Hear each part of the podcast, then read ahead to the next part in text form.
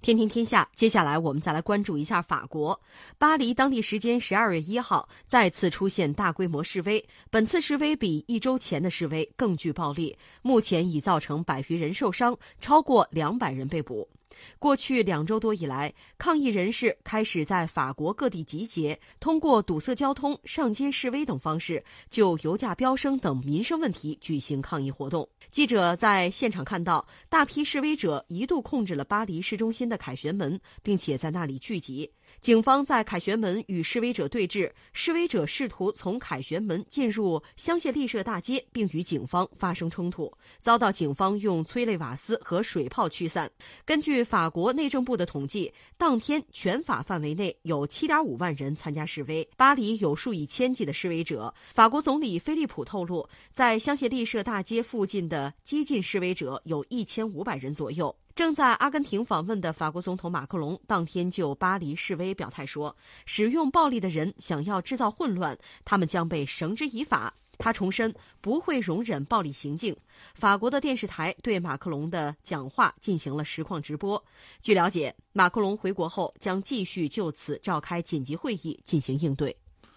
哎呀，法国这个事情闹了一段时间了，我们关注一下吧。如果咱们写篇文章，可以有几个小标题哈。第一个小标题其实。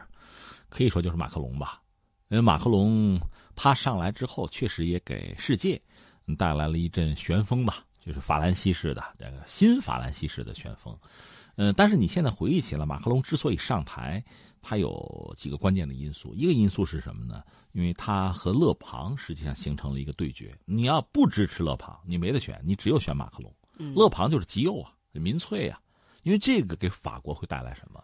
其实。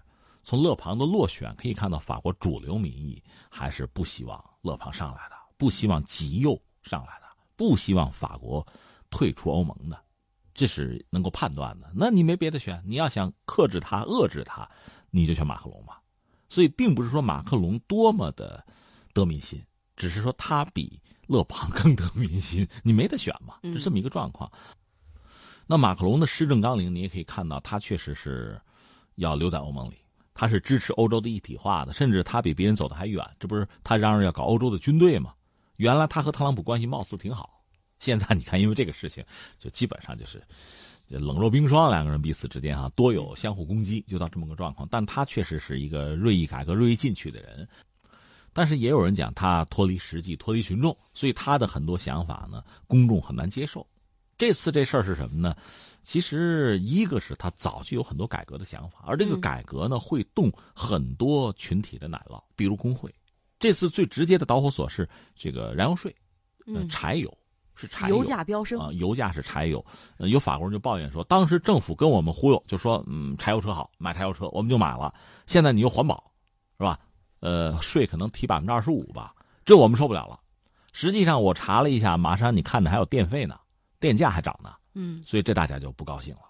这是马克龙本身他的很多改革的措施，等于说遇到国内公众，就是真正的利益摆在这儿，我利益受损了，我不高兴了。而这个人达到相当的程度之后，对你这个改革本身就形成一个比较大的一个阻力。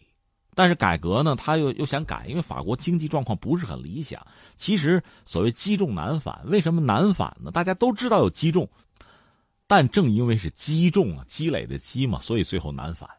那你要想改革，那就改变大家的这些从观念啊到利益的这个划分。很多人会被动奶酪，会被切走蛋糕，他就不高兴。现在真实的状况是什么呢？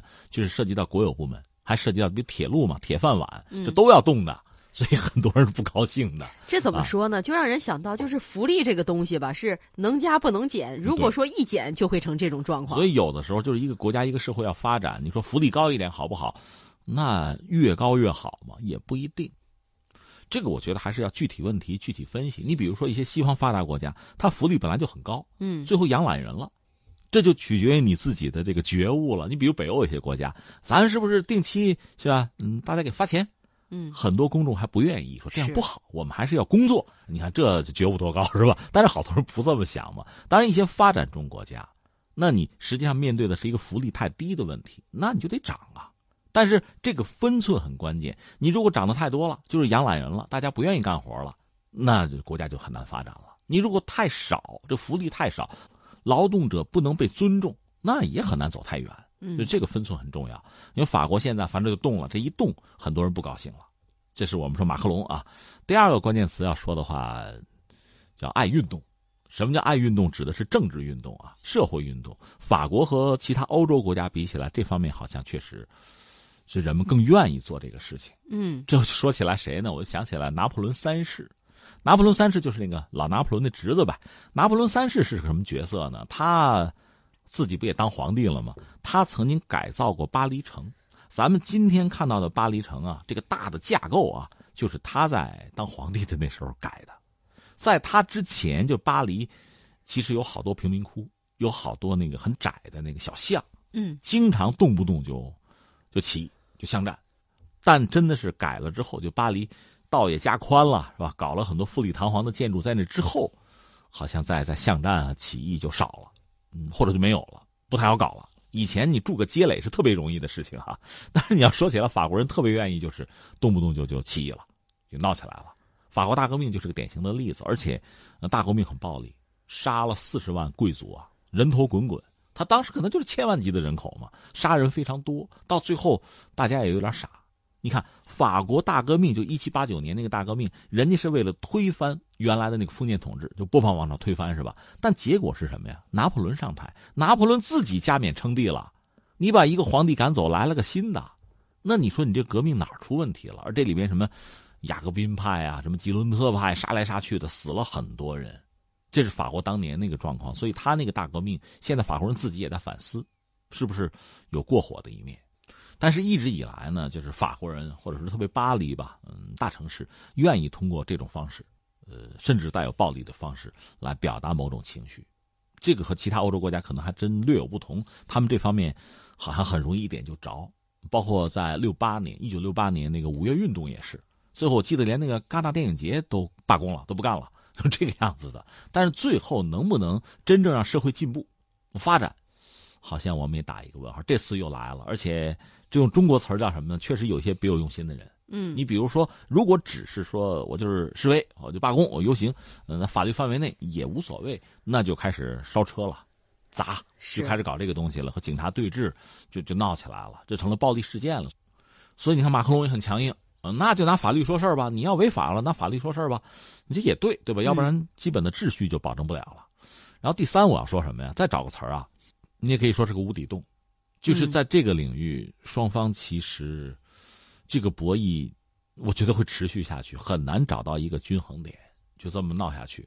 嗯，这次呢，通过这种算群众运动吧，可能大家把火泄一泄啊，把这个情绪发泄一下。就完了，但是问题能解决吗？还改革吗？如果问题解决不了，可能过一段时再间凝聚、再聚一段时间，对，积聚一段时间，再来一次，可能会出现这样一个状况。对，这确实考验执政者，就马克龙他的这个智慧。嗯，另一方面呢，确实改革本身啊，现在我看最关键的要达成共识，而这个共识是很难达成的，因为你社会发展到一定阶段之后呢，它确实就分层。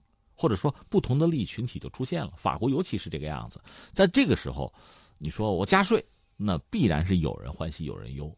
你说我减税，道理是一样的。嗯，怎么样达成广泛的共识，这是考验执政者的，就所有执政者的一个其实很关键的一个问题。对，有最新民调就显示，马克龙的支持率呢是降到了百分之二十六，这个数据比前两任法国总统都要低，这也算是马克龙上台以来遇到的一个最大的危机。他高的时候百分之五十多呢。哎，对，不知道这样的危机什么时候才算是真正的过去。嗯。